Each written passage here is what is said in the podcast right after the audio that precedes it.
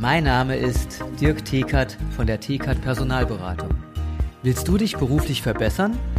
Besuche interne-jobs-zeitarbeit.de.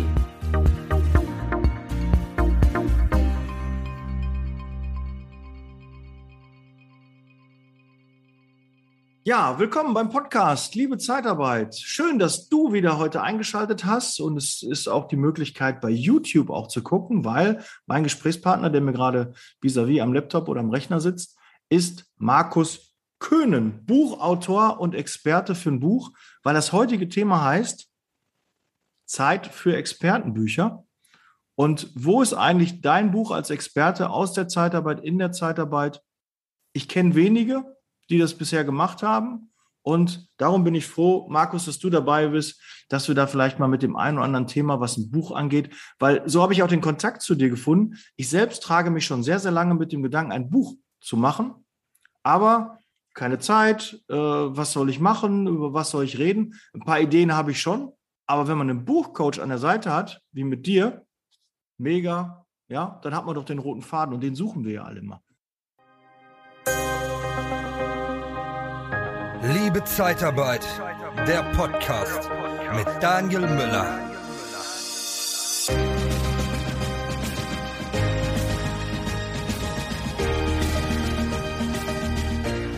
Herzlich willkommen, Markus. Danke, dass du Zeit hast. Hallo Daniel, erstmal vielen, vielen Dank für die Einladung. Liebe, was muss ich zuerst sagen, Hörer oder Zuseher? Liebe Hörer, ich bin Ihr Podcaster. Äh, liebe Hörer, liebe Zuseher, schön, schön, dass ihr dabei seid. Ja, das Thema Buch und das Thema Fokus auf Buch und ähm, mit so einem Buchautor wird das alles, mit so einem Buchcoach wird das alles viel, viel leichter. Ja, das stimmt prozessual, aber es gibt dennoch ein paar Klippen und was du gesagt hast, ist, ähm, war auch im Vorgespräch. Du hast ja gesagt, dass, dass du dich gerne fokussierst und dass du das ja auch immer als, als, als Empfehlung rausgibst. Ähm, das können wir dann zusammen in das gleiche Horn blasen, weil das ist einfach so. Und wenn du ein Buch vorhast, gibt es immer zwei Klippen. Die eine Klippe ist, habe ich genug Zeit dafür? Weil es ist einfach ein Punkt, ein Projekt, das Zeit braucht. Also man kann das so nebenbei mal machen, dann wird es halt scheiße. Und das zweite ist, jeder, der ein Buch schreibt, stellt sich, und da sind wir ja dann gewissermaßen auch bei euch oder bei dir im Thema, der stellt sich ein Stück weit ähm, so ohne eine Maske hin und sagt, hier, schaut mal, das ist meine Idee, das sind meine Thesen, das ist meine Meinung, kommt her und kritisiert sie. Und das passiert.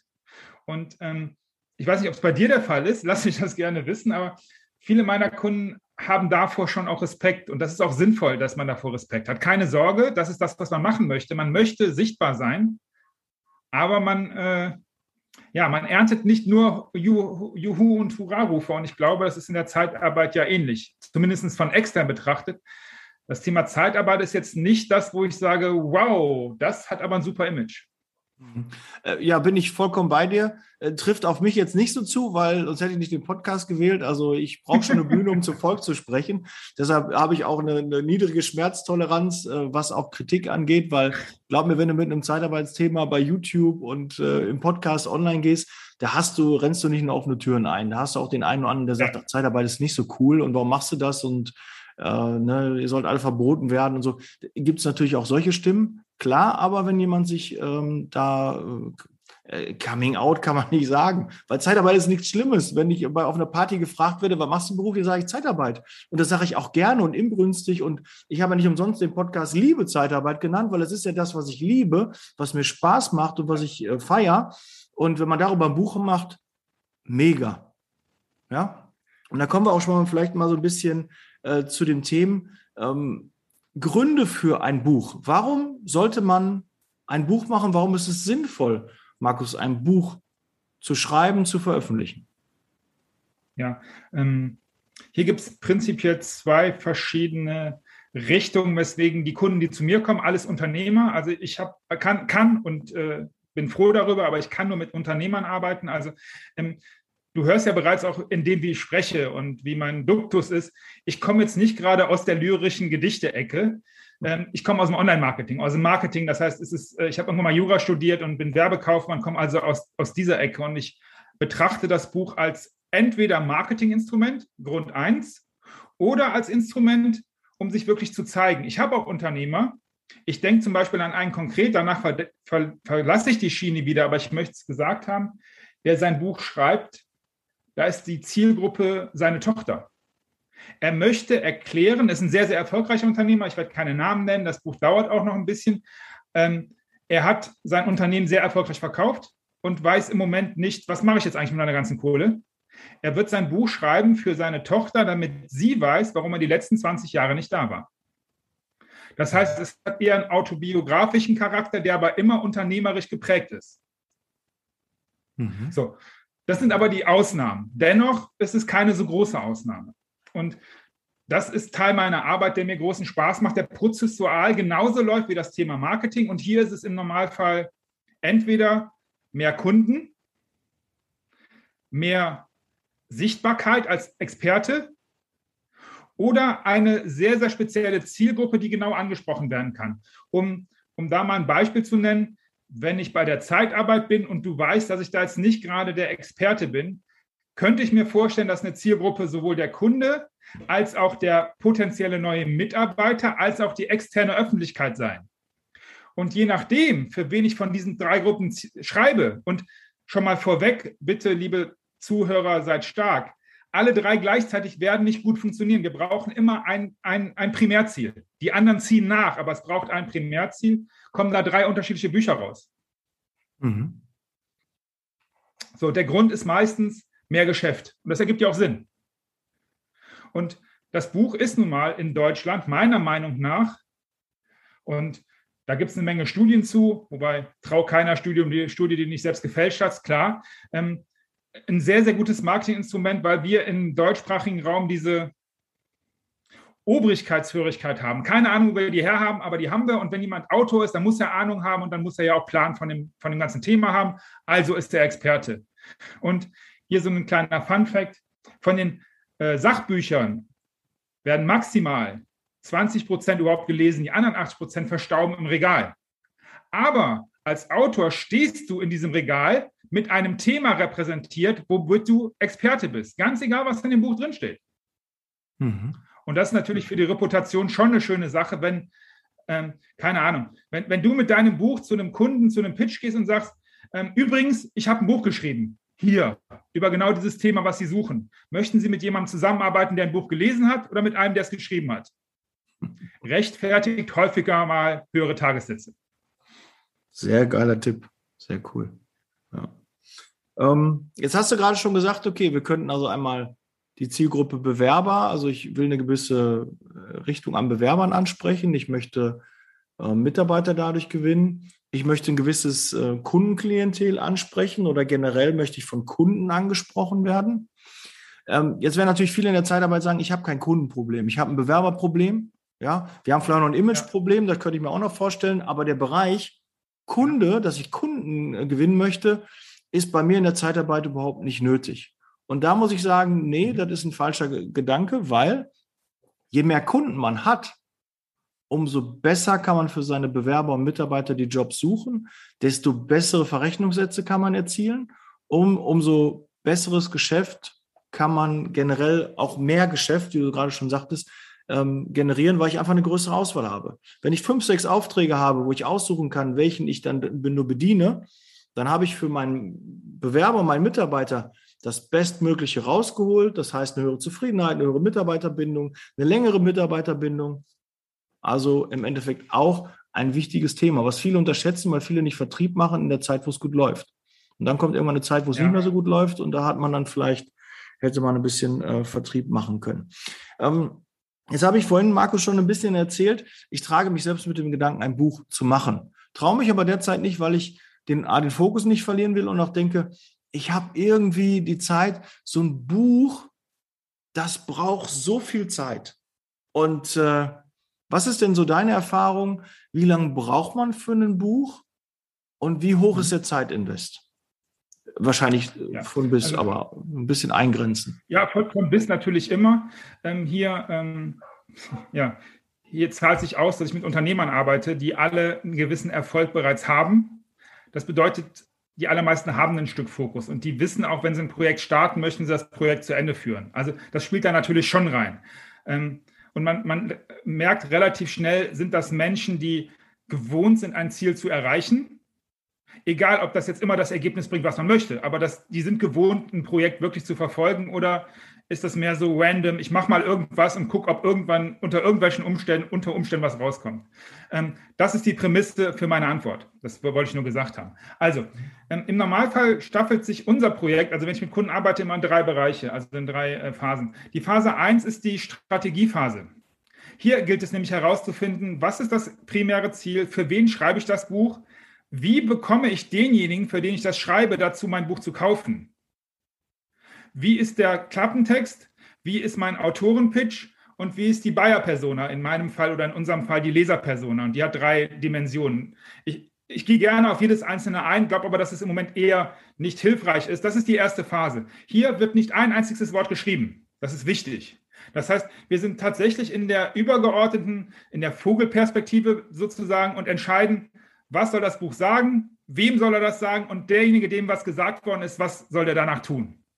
Mhm. Um konkret zu werden, ähm, wir fangen zum Beispiel an zu überlegen, okay, was soll das Buch erreichen? Und jetzt sagen wir mal einfach fiktiv, du hast es ja eben angedeutet, ich möchte mehr Bewerber haben. Ich möchte mehr Menschen in meine Zeitarbeitsfirma bekommen. So, das ist das Ziel. Zweiter Schritt ist, das soll passieren. Wer kann das Ziel denn erfüllen? Kann das wirklich der gesamte deutsche Arbeitsmarkt? Kann das der Hochpreis, der Niedrigpreis, der Mittelpreissektor? Ich habe, wie du merkst, ich habe keine Ahnung davon. Ich, ich mhm. improvisiere mal einfach. Dann sagst du, okay, für die Zeitarbeit ist eher der, ähm, der Tiefpreissektor interessant. Stimmt das? Kann, oder wäre das eine Möglichkeit, bevor ich jetzt hier komplett in die falsche Richtung galoppiere? 70 äh, Prozent der Beschäftigten sind im Niedriglohnsektor in der Zeitarbeit und die anderen 30 halt im, im mittleren bis hochpreisigen Bereich. Ah, siehst du? Das ist das, was wir miteinander tun. Wir spielen Ping-Pong. Dann frage ich dich, okay, welche möchtest du denn mehr erreichen, die 30 oder die 70 Prozent? Weil du kannst dir vorstellen oder ihr könnt euch vorstellen, Alleine die Unterscheidung, die Entscheidung macht ein ganz anderes Buch. Und dann wirst du manchmal sagen, ja, ich würde gerne alle ansprechen. Dann ist meine Antwort, das wird nicht funktionieren. Wenn du alle ansprichst, sprichst du keinen an. Also sagen wir mal einfach, weil es spannender ist, wir entscheiden uns für die 30 Prozent im höherpreisigen Sektor. So, das hat natürlich sofort Auswirkungen auf die, die du hinterher als Kunden ansprichst, die das gegebenenfalls ja auch lesen im zweiten Schritt. So, das bedeutet, okay, das Ziel ist, Zeitarbeiter zu finden im eher hochpreisigen Sektor und erreichen können das auch nur diejenigen, die in diesem Hochpreissektor unterwegs sind. So, jetzt hat das, wenn ich dich richtig verstehe, damit auch direkten Einfluss auf, die Satz, auf den Satzbau und auch auf den Inhalt. Weil denen kannst du nicht mit, ich weiß, ich bin jetzt in Schubladen unterwegs, aber ich mache das extra zur Verdeutlichung, denen kannst du nicht mit der Frage nach dem Staplerschein kommen. Die wollen was anderes wissen. Wie mhm. ist denn das in der, wie ist denn das in dem Unternehmen? Was passiert in der Zeitarbeit? Habe ich da Aufstiegschancen? Und schon sind wir sehr stark auch in der externen Wahrnehmung von Zeitarbeit. Wir haben eben ganz kurz darüber gesprochen. Mhm. Meiner Wahrnehmung nach hat das jetzt nicht die allerbeste, das allerbeste Image. Und da könnte man mal gerade in dem Hochpreissektor mit aufräumen. Mhm. Am Ende ist es ja eine Frage der Positionierung. Ist es nicht vielleicht sogar eine Art Interimsmanagement, was ihr da macht über Zeitarbeit? Könnte man durchaus so formulieren, denke ich. Mhm. Ja, so. kann man auch. Aber wir waren ja bei deiner Frage, wie lange dauert denn das alles? Und da, so, jetzt haben wir entschieden, okay, ich möchte Mitarbeiter haben im Hochpreissektor. Das können die erzielen, die in dem Bereich unterwegs sind. Dann ist die nächste Frage, was interessiert die denn? Also was, über was muss ich denn schreiben, damit die dieses Buch kaufen, damit die danach dieses Ziel erfüllen können? Und was wollen die lesen? Ähm, genau das, was ich wahrscheinlich gerade gesagt habe. Was sind das für Jobs? Was ist der, der Rhythmus? Also wie ist der Zirkel? Bin ich alle drei Monate woanders, alle sechs Monate zu anders? Was passiert in diesen Jobs? Werde ich anders behandelt als die interne Mitarbeiter? All das sind Sachen, die mir als Externer sehr interessant vorkommen. Und wenn ich das richtig verstehe, rekrutiert ihr ja auch die Leute eher aus dem normalen Arbeitsmarkt und nicht aus dem Wettbewerbsumfeld in der Zeitarbeit. Oder auch das ist ja eine Frage. Möchtest du die Leute holen, die noch im Arbeitsmarkt sind, nicht in der Zeitarbeit, oder möchtest du abwerben, also die finden, die bereits in der Zeitarbeit Erfahrung haben? Mhm. So, und wir sind immer noch bei deiner Zeitfrage. So, und das sind die ersten Schritte, um zu überlegen, okay, was passiert denn hier eigentlich? Und wenn du das weißt, wen schreibst du an, dann kannst du im nächsten Schritt, und dann da sind immer meine Kunden sehr verwundert, dass das so früh kommt, überlegen, was steht denn hinten auf dem Buch drauf, damit einer, der dieses, der dieses erfüllen kann, sagt, wow, cooles Buch, kaufe ich. Mhm. Weil ganz egal, was drinsteht, wenn die ersten Punkte nicht geklärt sind, ist vollkommen egal, was drinsteht, weil keine Sau das Buch kaufen wird. Mhm. So, das ist die erste Strategiesektion. Dauert etwa einen Monat. Mhm. Wenn, wenn wir das gemeinsam machen, dann sind das im Normalfall drei oder vier Sessions, wo wir genau das abklären und äh, ganz, ganz gezielt dokumentieren. Mhm. So, im zweiten Schritt passiert die, die Systemarbeit. Dauert auch etwa einen Monat. Das heißt, wir werden aus dem, was da erarbeitet worden ist, ein Inhaltsverzeichnis erarbeiten. Wir werden ein Inhaltsverzeichnis erarbeiten in der Form, dass das alles ausgespeichert wird. Alle Kernthesen, alle wichtigsten Informationen sind in diesem Inhaltsverzeichnis versehen. Das hat den Grund, dass an irgendeiner Stelle ja auch mal geklärt werden muss, welcher Verlag wird das machen? Werde ich einen Verlag suchen? Brauche ich also ein Exposé? Mache ich es im Selbstverlag? Mache ich es im Print on Demand?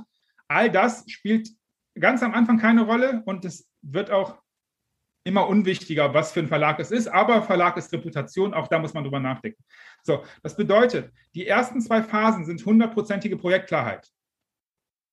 So, in dieser zweiten Phase, wenn das Inhaltsverzeichnis steht, überlegt man auch, was, und das ist ein Tipp für jeden, der was auch immer machen möchte, das gilt wahrscheinlich genauso für ein Webinar oder eine PowerPoint-Präsentation. Vielleicht kann der ein oder andere der Hörer für seinen Verkaufspitch irgendwas mitnehmen. Wenn du dieses Inhaltsverzeichnis hast, überleg dir, was ist da noch an Content drin.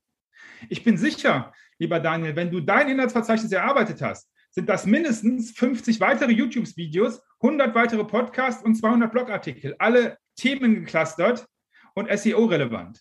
Das bedeutet, ich habe ja schon gesagt, ich komme aus dem Online-Marketing, ich denke immer direkt, was ist in der Zweit- und Drittverwertung dafür möglich? So, und jetzt kommen wir zum Ende zu deiner Frage und damit zu der Antwort. Dann beginnt die dritte Phase, die Umsetzung. So, und hier ist die Frage, schreibst du alles komplett selber? Nimmst du ein Textteam hinzu, das es dir vielleicht vorschreibt und du, schlei und, und du schleifst danach den Content? Möchtest du, und das ist auch möglich, alles ausspeichern, vielleicht über eine Voice oder sowas, und es schreibt jemand für dich vor und du schreibst es dann zu Ende oder nickst es ab oder machst Feedback-Schleifen? So, warum ich das sage, ist, in den Köpfen vieler Menschen ist der Begriff Ghostwriter. Und hier muss man ein bisschen aufpassen. Wenn wir beispielsweise miteinander arbeiten, dann ist es prozessual so, dass es kein Ghostwriter ist, sondern ein Texter. Es ist am Ende nichts anderes als ein Werkvertrag, weil die urheberliche Leistung von dir als Autor kommt. Das andere ist eher eine begleitete, ja, eine begleitete Transkription. Warum ich das sage, ist, es ist rechtlich dann so, dass auch das Urheberrecht nicht bei dem Ghostwriter liegt, für den es für die meisten nämlich genau da liegt. Ja, klar, er tritt alles ab an Rechten, aber es ist dennoch woanders oder bei dir. So. Und jetzt komme ich endlich zu dem Antwort der Frage. Geh davon aus, wenn das Projekt sauber durchstrukturiert ist, bist du in sechs Monaten im Buchhandel. Und ich meine im Buchhandel, ganz egal, was für ein, Verlags, äh, was für ein Verlag du nutzt, ganz egal, ob du ins Self-Publishing gehst, ob du ein Exposé nimmst, in sechs Monaten ist das gut zu machen mit einem ordentlichen Fokus. Mhm. Ja, da haben wir ja schon mal so ein bisschen, ähm, kann man, dann äh, nächste Frage muss ich direkt anschließen. Ja. Kann man denn muss man sich sechs Monate einschließen oder kann man weiterarbeiten? Also man ist normal 9 to 5 und macht sechs Monate das oder muss man dann wirklich sagen, nee, pass auf, ich tue mal sechs Monate Sabbatical machen und damit ich das mache?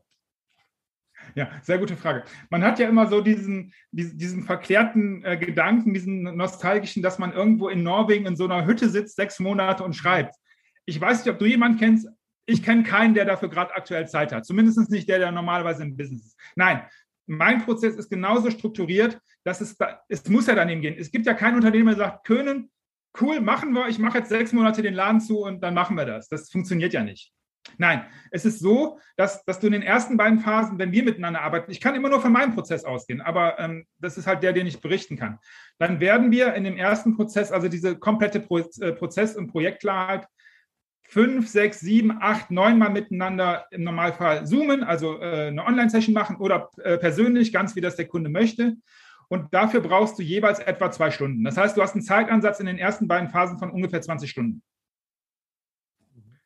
So, und danach kommt ja die Entscheidung, wie sieht der Schreibprozess aus? Und viele meiner Kunden sagen, Markus, ich hätte gern ein Buch, aber ich möchte nicht unbedingt selber schreiben. Und aufgrund des, der prozessualen Charakteristik, die wir haben, die ich habe, musst du das Buch nicht schreiben. So, das bedeutet, rechne danach noch etwa das Doppelte, also 40 Stunden. Mhm. So, und wenn du sagst, ich möchte aber selber schreiben, das möchten auch viele, das ergibt ja auch Sinn, dann geh davon aus, dass du für etwa zwei Monate jeden Tag um die 500 Worte schreiben musst. Wie lange braucht man dafür? Jeden, der Blogartikel, ja, äh, wie lange brauchst du für deine Shownotes mit 500 Worten? Also rechne mal schon, dass du jeden Tag etwa eine Stunde dafür einplanen möchtest, für mindestens einen Monat, wenn du wirklich selber schreiben möchtest. Mhm. Und so fair muss man einfach sein, die äh, 30 Stunden sind einfach weg, nur fürs Schreiben. Und danach kommt dann noch das äh, Redigieren, dann kommt noch ein Lektorat, aber das hält sich alles in Grenzen. Also das geht alles. Mhm. So, jetzt, naja. Markus, muss ich dich aber fragen, du, du bist ja nun mal Experte jetzt in dem Bereich. Ähm, ich, ja. ich würde mich jetzt so ein bisschen, ich hole mir jetzt einen Buchcoach dabei und sag dir, ja, ja pass auf, Markus, äh, ich möchte gerne ein Buch haben. Da soll mein Name draufstehen, aber jemand anders soll das schreiben. Und ich denke jetzt so, oh, da wird, wird, der Markus doch sagen, das ist doch verpönt. Warum setzt du dich nicht mal selber hin? Das ist doch nicht die Idee von einem Buch. Ähm, bist du da komplett wertfrei? Oder sagst du, du kannst das verstehen? Oder ähm, was, äh, welche Kunden sind dir lieber? Die selber schreiben, die schreiben lassen? Oder was äh, kannst du beide Seiten verstehen? Ich bin da überhaupt nicht wertfrei. Ähm, und zwar aus folgendem Grund. Erstens, wenn wir miteinander arbeiten, gehe ich davon aus, dass du keine Scheiße bauen willst. Ich gehe mhm. davon aus, dass du wirklich was Nützliches schreiben möchtest. So, und aus der Perspektive gibt es gar keinen Unterschied, weil es ist immer noch dein Buch. Der Prozess sieht vor, dass alles authentisch deine Worte sind. Bedeutet, ich kann ja mal ein Beispiel nehmen, wenn wir in der Ausgestaltung des Inhaltsverzeichnisses sind, werde ich dich zwingen, die Hörer sehen nicht, wie ich diese lustigen äh, Anführungszeichen in der Luft mache, werde ich dich zwingen, auszuspeichern, was in deinem Buch drin ist, und zwar als Voice. Das heißt, ähm, das Kapitel ähm, Zeitarbeit ist besser als ihr Ruf. Werde ich, die, werde ich sagen, okay, bitte sag mir in einem Satz, was ist das Charakteristika dieses Kapitels und dann bitte nimm dein Handy und speichere in der Voice aus alles, was in diesem Kapitel drinstehen muss, von dir, deine Authentizität, deine Worte, dein Sprachtonus, dein Duktus, deine Tonality.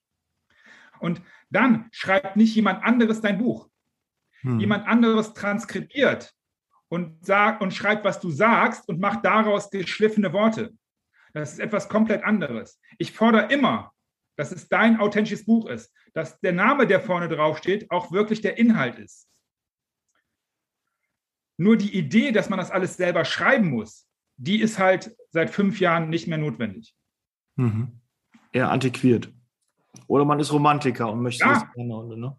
Naja, äh, es gibt Leute, die sagen, ja, das mag ja alles sein, Markus, aber ich will das trotzdem dennoch schreiben. Ich will das machen, weil es ist für mich, und das passiert in einem Prozess häufig, ähm, wenn du deine eigene Dienstleistung bewertest, beschreibst, dann durchdenkst du sie nochmal komplett neu und damit auch das Geschäftsmodell. Und ich habe ganz viele Kunden, die selber schreiben und danach sagen, Markus, ja, das mit dem Buch ist cool, ich kann mich besser positionieren, aber ich habe mein Geschäftsmodell und meine, mein ganz gesamtes Fulfillment und meine Prozessstruktur auch nochmal überdacht. Weil es passiert ja auch chemisch und auch äh, im Hirn einiges, wenn du deine eigenen Worte aufschreibst und nochmal beguckst, da gibt es ganz, ganz spannende, äh, wirklich medizinische Untersuchungen, was im Hirn passiert, wenn man schreibt. Und ähm, es hat ja auch einen Grund, warum es so Sätze gibt wie, wer schreibt, der bleibt, äh, Autor, Autorität. Ähm, all das hat auch, äh, wie heißt das, neurologische Gründe, mhm. indem man seine Ziele aufschreibt. Und da gibt es ja gut gesicherte Statistiken zu und Untersuchungen. Jeder, der seine Ziele aufschreibt, hat mehr äh, Wahrscheinlichkeit, dass er dieses Ziel erreicht, als der, der es nur denkt. Und das ist ja auch der Grund, warum die ganze Welt sagt, bitte schreib deine Ziele auf. Mhm. Mach Vision Boards. Ich ja. weiß, dass du das machst. Ja. Weil das einfach mehr Gewicht hat, weil das ein größeres Commitment für dein Gehirn bedeutet. Ähm, ich kann das auch eins zu eins bestätigen. Ich habe zwar kein Buch geschrieben, aber durch den Podcast muss ich ja selbst auch meine Dinge reflektieren und spreche über Dinge und sehe Dinge anders und merke auf einmal, vor drei Jahren habe ich Themen auch anders gesehen, als ich das jetzt vielleicht sehen würde und könnte die gleiche Podcast-Folge aufnehmen und würde auf einmal zu ganz anderen Schlüssen kommen. Ähm, das merke ich natürlich auch in der Vorbereitung, dass man sich da weiterentwickelt und das stelle ich mir bei einem Buch genauso vor. Markus, eine, eine Sache muss ich auch noch ähm, sagen. Du hast gesagt, 20 Prozent oder 100 Prozent der Bücher, die gelesen werden, äh, die es gibt, die Leute in, in ihrem Schrank haben, in ihrem Buchregal, werden 20 Prozent davon gelesen von den Sachbüchern. Romanen sind vielleicht ein bisschen höher, aber Sachbücher und 80 Prozent werden nicht gelesen. So, jetzt sind natürlich viele Hörer und Hörer jetzt Hörerinnen dabei, ähm, die jetzt zu den 80 Prozent vielleicht gehören. Die haben Bücher im, im Regal stehen, lesen diese aber nicht. Und jetzt sind die so vermessen und bringen ein eigenes Buch raus. Würdest du sagen, finde den Fehler oder ist es legitim? Also, naja, also legitim ist es in jedem Fall, sehr ein freies Land. Aber ich weiß auch, was du hinaus möchtest. Das stimmt natürlich schon. Also, zunächst mal, ich weiß nicht, wie es dir geht. Ich, also ein Großteil meiner noch nicht gelesenen Bücher sind auf meiner Leseliste, die ich mal unbedingt lesen muss. Also ich will die auch alle lesen, weil ich liebe Bücher, ansonsten würde ich das ja nicht machen. Aber naja, Zeit halt, ne? So, das bedeutet, diese 80 Prozent, die in dem Regal verstauben, sind ja noch nicht mal immer selbst verschuldet. Also meine Leseliste, die ich mir selber gekauft habe, ist selbst verschuldet. Ich kriege aber auch Bücher geschenkt. Das ist übrigens der Grund, du hast genau recht. Bei Romanen bist du über 60 Prozent, die gelesen werden, weil man die normalerweise selber kauft. Mhm. Aber Sachbücher werden gerne mal verschenkt. Also nimm beispielsweise eben diesen Pitch, den ich dir angedeutet habe. Du bringst deinem potenziellen Neukunden dieses Buch mit was macht er? Der schmeißt das ja nicht vor deinen Augen in den Müll, der stellt das halt in sein blödes Regal. Und da steht es halt. Und wenn es noch einen schönen Buchrücken hat, dann schmückt das ja auch ungemein. Also, was ich damit sagen möchte, ist, das ist natürlich ein weiterer Fakt, wie man zu diesen 80 Prozent kommt. Und ja, natürlich, weil es ist ja ein Buch, was ein ganz spezielles Segment beleuchtet. Wenn wir jetzt zurückkommen zur Zeitarbeit, also beispielsweise Zeitarbeit im oberen, äh, im oberen äh, Preissegment für Physik oder für Elektrotechnik oder für den Maschinenbau, das, äh, weil ich gerade da einen Kunden unterwegs habe, für den Maschinenbau. Das könnte ja, das Thema interessiert vielleicht, keine Ahnung, 400.000 Leute in Deutschland. So, wenn es dir aber gelingt mit diesem Buch und du bist ja bei diesen, äh, kann ich mir wirklich erlauben, darf ich wirklich, wenn ich 80 Prozent Bücher, die ich nicht gelesen habe, im Regal stehen habe, so ein Buch machen? Ja, na klar, weil du nämlich für 400.000 Leute schreibst, wie sich Zeitarbeit im oberen Preissegment in der, im Maschinenbau auszeichnet, was das bedeutet, wie die Zyklen sind, was das auch an Bezahlung bedeutet, was das an Knowledge braucht, was das an alles Mögliche braucht. Und wenn du von diesen 400.000 Leuten nur ein Prozent, 4.000, dazu bringst, zu dir zu kommen und zu sagen, ich hätte hier mal eine Bewerbung, die ich gerne bei Ihnen abgeben möchte. Naja, gut. Ich weiß nicht, was 4000 neue Bewerber auf einen wirklich guten Job in der Zeitarbeit bedeuten. Ah, du lächelst, das siehst du als Podcast-Hörer auch nicht. Das bedeutet wahrscheinlich, dass das nicht so schlecht wäre. Ja, wäre wär, wär ganz Und außerdem, gut. Wäre eine gute Woche. und außerdem, die, die nachfolgende Reihung der Ziele ist ja dann auch, wenn du natürlich genau darüber ein Buch schreibst, sind natürlich alle Maschinenbauer, die Zeitarbeiter suchen, die wären ja blöd und die würden sich ja selbst ins Knie schießen, wenn die nicht zu dir kommen würde, weil du der Experte da bist. Das heißt, die nehmen natürlich an, dass du die allerbesten da hast und schon fängt an, dieser, dieser Kreis auf sich zu drehen. Wenn du als Experte für die Kunden wahrgenommen wirst, kannst du natürlich den Zeitarbeitern auch sagen, hey, ich habe hier wirklich interessante Kunden. Und mhm. so dreht sich das immer weiter will sagen, wir sind jetzt bei der Antwort ein bisschen weggekommen, aber ja, jeder darf das, weil nur weil er 80% Bücher im Regal hat, die er nicht liest, ist ja seine freie Entscheidung. Deswegen kann er doch trotzdem ein Buch schreiben. Und auch der, der gar kein Buch im Regal hat? Äh, es gibt Leute, die, also ich habe Kunden, die sagen, ja, Bücher, hm, ich lese nicht so oft, aber ich möchte gerne mein Wissen teilen und ich möchte gerne wirklich verdammt nochmal meine Idee rausbringen, weil, ähm, also gut, Zeitarbeit weiß ich jetzt nicht, ob das, wahrscheinlich ist es schon ein innovativer Bereich, aber da wird jetzt wahrscheinlich nicht jeden Monat eine neue Methodik irgendwie erfunden.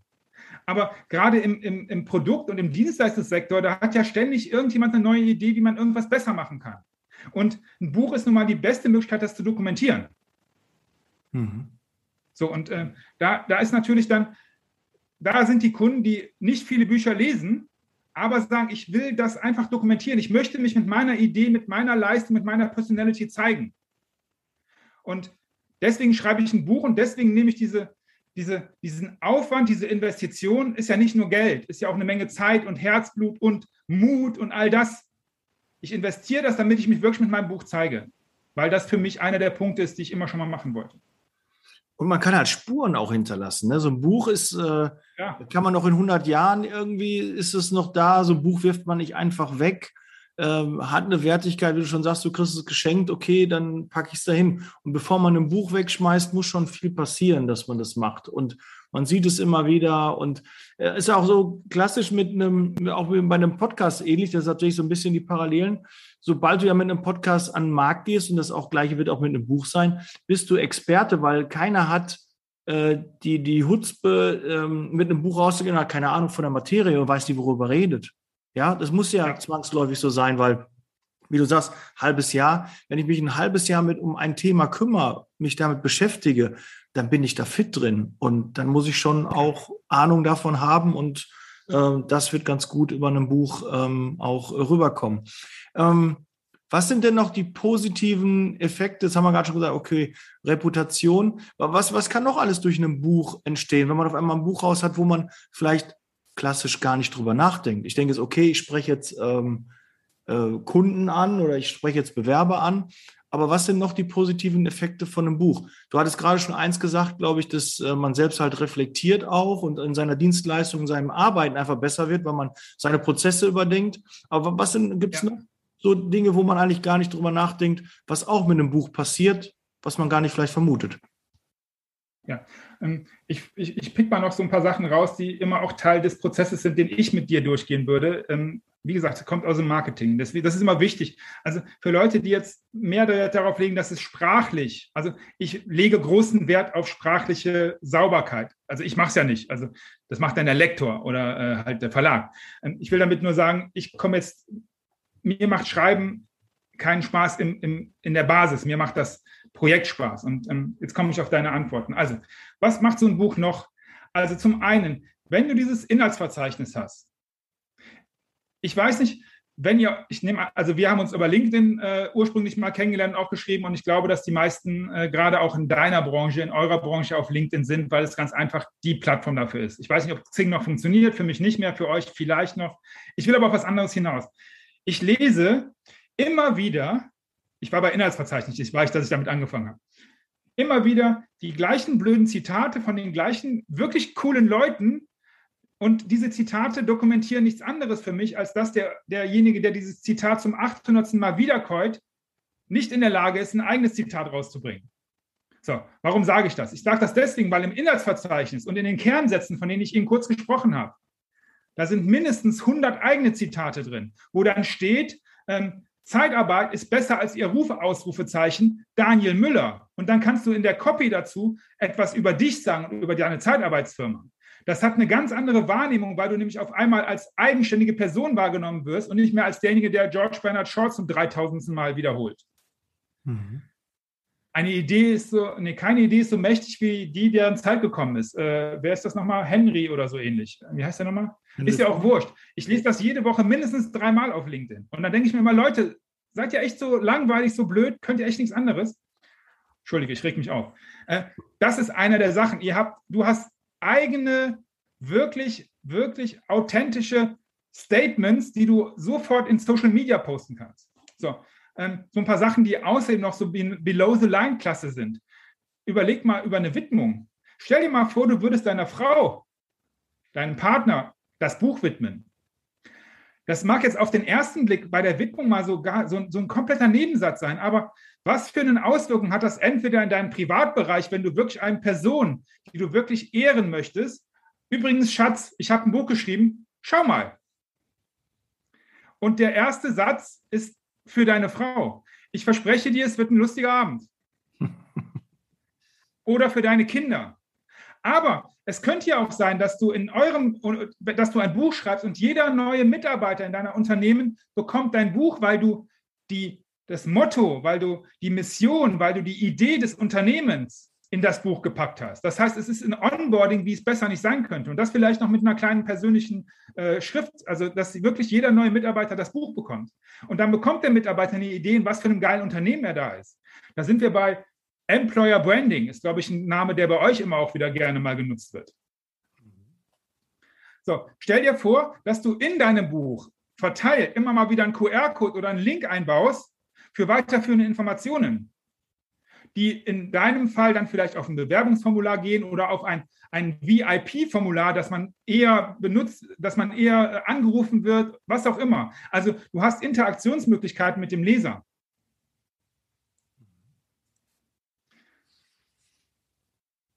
Ja, sehr, sehr, sehr, sehr cool. Stell dir vor, ob das in der Zeit, doch, das könnte in der Zeitarbeit auch funktionieren. Stell dir vor, du nutzt das, du nimmst das Buch äh, Mythos Zeitarbeit, um ein bisschen was zu beschreiben, was ist denn Zeitarbeit? Und aus diesem Ding, das drückst du jemandem im Hand das Buch und sagst, mach bitte mal ein geiles Webinar draus. jeder ansatzweise talentierte äh, Mediendesigner könnte daraus ein richtig geiles Webinar machen, automatisiert, was du einstellst und damit auf das gleiche Ziel einzahlst, neue Mitarbeiter zu finden. Die kommen bei dir auf die Seite und die finden die Kernthesen und die Kerninformationen aus deinem Buch als Webinar automatisiert und danach kann man es bei dir bewerben, dann sind wir bei dem Call to Action. Und jetzt sind wir natürlich schon wieder im Funnel-Gedanken und all dem. All das macht das Buch auch, wenn es von Anfang an sinnvoll durchdacht ist und nicht nur, ich schreibe mal irgendwas. Mhm. Cool. Ähm, wie sieht es denn aus mit äh, Medienpräsenz? Gibt es die Chance mit einem Buch, dass man auf einmal Kanäle öffnet, wo man vorher gar nicht dran dachte oder nicht reingekommen wäre? Klar. Ähm, ich habe reiner Zufall. Das bekomme ich nicht jede Woche. Also ich hätte das gerne, aber ich bekomme es nicht jede Woche. Aber ich darf dennoch mal meine letzte Woche zwei, äh, zwei WhatsApp-Nachrichten äh, machen. Einmal vom, vom Bernd Preuchow, könnt ihr alle gerne googeln. Ähm, der hat das Buch geschrieben, äh, Führung aus dem, aus dem Auge eines Tänzers. Und er sagte mir, Markus, ich habe mein Ziel erreicht. Ich durfte auf einem großen Summit von einem wirklich großen Publikum meine Idee des Zusammenhangs zwischen Tanzen und Führung, also er ist äh, CEO, jetzt dünnes Eis, CDO eines großen Unternehmens in Deutschland geworden. Und nebenbei, also er ist außerdem professioneller Tänzer gewesen. Und es gibt Parallelen zwischen Führung und Tanzen. Also nicht nur im Wort selber, aber du merkst schon, wie ich jetzt in, in das Buch reingehe. Das hat mega Spaß gemacht. Aber er hat genau mit diesem, wegen diesem Buch die Einladung dazu bekommen, hat gesagt, bitte sprecht darüber auf einer großen Bühne. Und das war das, was er wollte. So, und das zweite ist der Dr. Andreas Rhein, der schreibt über das Thema Agilität. Ähm, der Titel des Buches ist Steampunk-Ökonomie mit der Dampfmaschine zum Mond. Könnt ihr auch alle sehr empfehlenswert, natürlich. Ich habe ja mitwirken können, dürfen. Der ist jetzt auf einem großen Auditorium von der Telekom eingeladen, um da vor den Führungskräften zu sprechen über dieses Buch. Cool. Also das ist auch sagen, eine Möglichkeit. Eine Sichtbarkeit bringt absolut. Bühne bringt Bühne und ein Buch bringt auch definitiv mehr Sichtbarkeit. Und das wissen genau. ja viele nicht. Also ich kann es ja so ein bisschen nur, ne, nur Podcast, also was heißt nur? Also Podcast auch, ne? Ist ja so, als ob ich äh, jede, jede Woche drei kleine Bücher schreiben würde. Ähm, würde ich ja, sagen, ja. obwohl ich glaube, ein großes Buch ist nochmal ein bisschen was anderes, aber ähm, durch die Sichtbarkeit ähm, öffnen sich auf einmal Türen, an die man gar nicht geglaubt hat. Man hat Kontakt mit, mit Leuten. Ähm, ein, ein Dirk Kräuter, ein, ein Hermann Scherer, ein Erich Norbert Detroit ist in meinem Podcast und natürlich auch ganz, ganz viele ja. Größen aus der Zeitarbeit, ein Edgar Schröder, ein Dirk Tekert, ähm, mit denen hätte ich vorher nie äh, Kontakt gehabt, wenn ich nicht einen Podcast gemacht hätte. Und das Gleiche, glaube ich, ist auch mit einem Buch, dass du auf einmal von Marktbegleitern auch angesprochen wirst, dass du auf irgendeiner Messe bist, du kriegst irgendeinen Anruf und auf einmal öffnen sich Türen, Zusammenarbeiten, Kooperationen, Partnerschaften, Leute mit gleichen Ideen. Weil auch mit einem Podcast und auch mit einem Buch wirst du wahrscheinlich die gleichen Leute ansprechen, die ähnlich ticken, weil man ja Werte auch vermittelt, Eindrücke, äh, man, man bezieht Stellung, man steht für etwas und steht gegen etwas. Und damit wird man wahrgenommen. Und dann kommen Leute, die auch ähnlich ticken. Äh, die mal, man denkt ja mal, ich komme irgendwie raus mit irgendeinem Ding und dann kommen die Leute alle und nur Hate und Hate und Hate. Nee, meistens melden sich ja die Leute, die genau sagen, das ist genau meins, so bin ich auch und super, die sich angezogen fühlen. Ja, also nicht irgendwie denken, man geht raus nach draußen und kriegt so viel Gegenwind. Nein, es kommen positive Sachen zurück. Ja. Das, äh, Exakt. Das ist übrigens noch eine Sache, die, die du gerade mir noch, äh, habe ich gar nicht bei der Aufzählung eben bedacht. Ähm, du wirst Stellung beziehen, ist das Punkt. Und du beziehst ja Stellung mit, einem, mit einer speziellen Positionierung. Und äh, wenn wir jetzt bei dem, bei dem ähm, Maschinenbauer im höheren Preissegment für die Zeitarbeiter waren, natürlich wirst du auch insgesamt bei deinen Marktbegleitern wahrgenommen. Zum einen als derjenige, vor dem man Angst haben sollte. Oh, mit dem lege ich mich mal besser nicht an, weil der weiß genau, wie, und das, das, ist, das ist ein schönes, Ah, ich habe das Thema Ego vergessen zu sagen. Es ist immer, immer, immer, und ich mache da nochmal Zucker oben drauf, es ist immer auch eine Ego-Nummer. Und das ist in Ordnung. Und das darf sich auch jeder zugestehen. Ich schreibe ein Buch auch, weil das einfach mein Ego befriedigt. Das ist okay mhm. und das ist cool. Weil ansonsten könntest du nämlich den ganzen anderen großartigen Scheiß nicht auch machen. Den brauchst du einfach. Okay. Sprung zurück zu dem, was ich sagen wollte. Äh, Stellung beziehen mit Positionierung. Das bedeutet natürlich auch, wenn du einen Marktbegleiter hast, einen Kooperationspartner vielleicht, der sagt, naja, gut, ich bin im Bereich, ich, ich suche halt Staplerfahrer und Lagerarbeiter, was ja absolut in Ordnung ist. Und jetzt kommt irgendjemand, bewirbt sich da in einem anderen Sektor. Dann sage ich dem doch, ähm, du, ich glaube, du bist hier nicht gut aufgehoben. geh mal bitte zu dem Müller. Der kann mit dir wirklich was anfangen, der kann dir echt helfen. Hm. Und das Thema Kooperationen, das Thema äh, Multiplikation ist nochmal ein riesengroßes, was auch äh, einen Rieseneffekt hat. Ja, absolut. Ja. Ja, äh, wer jetzt noch nicht über ein Buch nachgedacht hat, Markus, der soll das jetzt dringend machen, weil einer der, der, darf man ja eigentlich sagen, ich habe schon so viele Interviewpartner gehabt und da waren so tolle Interviews dabei und, und so viel Mehrwert.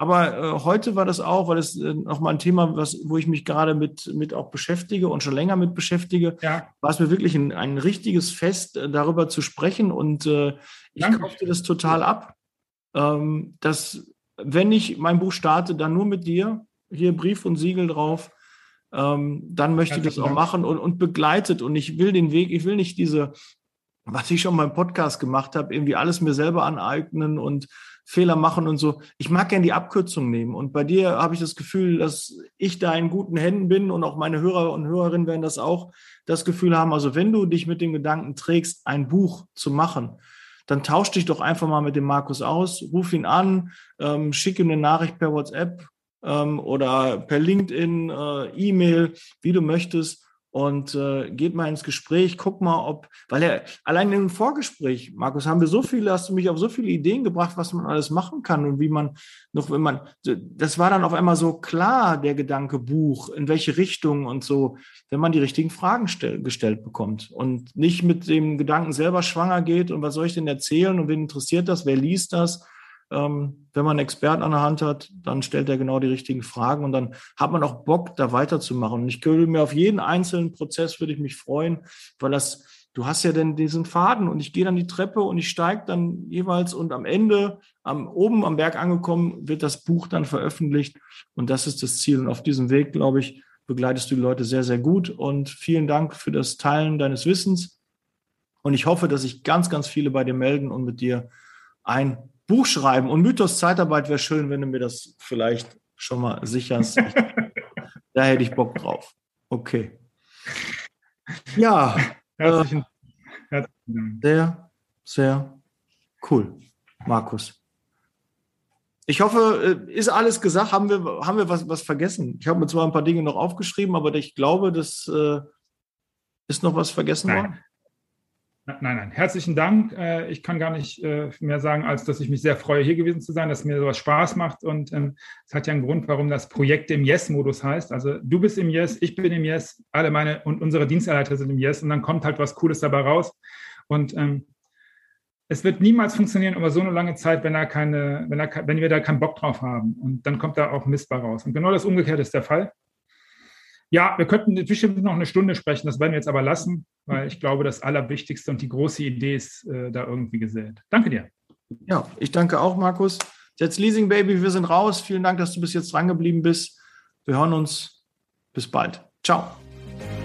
Der Podcast wird unterstützt von der TCAT Personalberatung, ihrem Spezialisten, wenn es um die Besetzung von internen Stellen in der Personaldienstleistung geht.